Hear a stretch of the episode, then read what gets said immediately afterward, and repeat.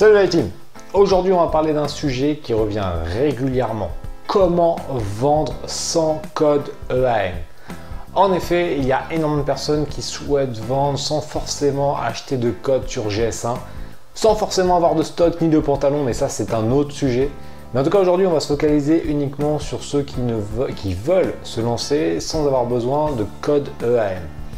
Avant de débuter, n'oublie pas une chose super importante, pense à mettre un like comme ça, un gros like. Pourquoi? Car ça me permet d'optimiser le référencement de cette vidéo sur YouTube.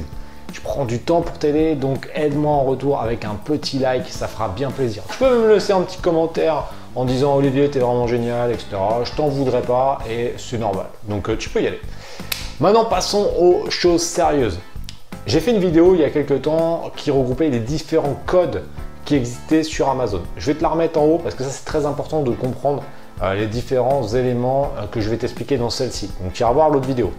Sur Amazon, on a besoin d'un code EAN pour pouvoir créer une fiche produit.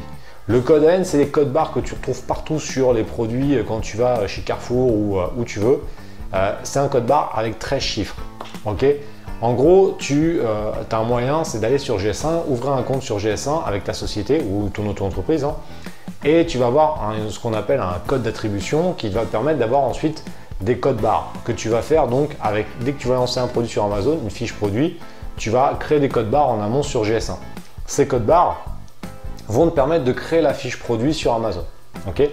mais ça, ça implique quoi? Ça implique d'ouvrir un compte GS1, donc ça vaut un petit peu de thunes, donc euh, c'est un petit peu chiant et euh, bah, après de mettre son code euh, sur la, création la fiche, ça c'est pas très compliqué. Mais il faut un compte GS1.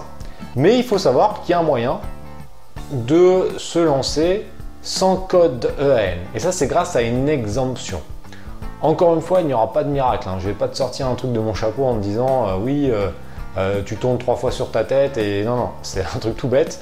C'est qu'il te faut une marque enregistrée à l'INPI. C'est-à-dire que quand tu vas lancer une stratégie de marque, celle que je promeux depuis des années et que je fais depuis 2009, une stratégie de marque, ça va être quoi? C'est qu'on va réfléchir à une niche de produits qu'on va faire et on va déposer une marque à l'INPI. Il faut savoir un truc, quand tu déposes une marque, au bout d'un mois, elle, est publiée, un mois, un mois et demi, elle est publiée. Et ensuite, elle est enregistrée définitivement au bout de 4-5 mois. Enregistrée.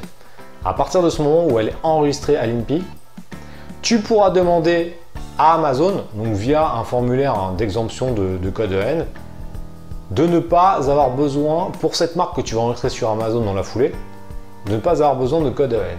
Et à partir de ce moment-là, tu pourras créer des annonces sans indiquer de code EAN. Donc l'histoire elle est quoi? Elle est que bah, ça va te faire en plusieurs temps. C'est-à-dire qu'au début, soit tu anticipes ça de manière vraiment euh, c'est compliqué d'anticiper vraiment ça. C'est-à-dire qu'en gros, tu vas dire, je vais vendre sur Amazon là, euh, je tourne par exemple en avril. Tu dis en mai, je vais commencer la vente sur Amazon, mais je sais que je vais faire, j'ai déjà mon analyse de produit, je sais que je vais partir dans euh, le foot par exemple, et je vais me faire une marque sport, et je vais déposer une marque sport. Donc déjà tout de suite, tu as déposé la marque à l'INPI, elle est publiée au moment où tu vas débuter la vente sur Amazon, et en gros, le temps de trouver un fournisseur, etc., ça va te prendre 2-3 mois, on va dire, et au moment où tu vas te lancer, la marque sera enregistrée. Et donc à partir de ce moment-là, avec une grosse anticipation comme ça, tu peux ne pas avoir du tout besoin de GS1. Mais là, c'est dans un monde euh, assez utopique, hein, parce qu'en temps normal, ça se passe pas trop comme ça.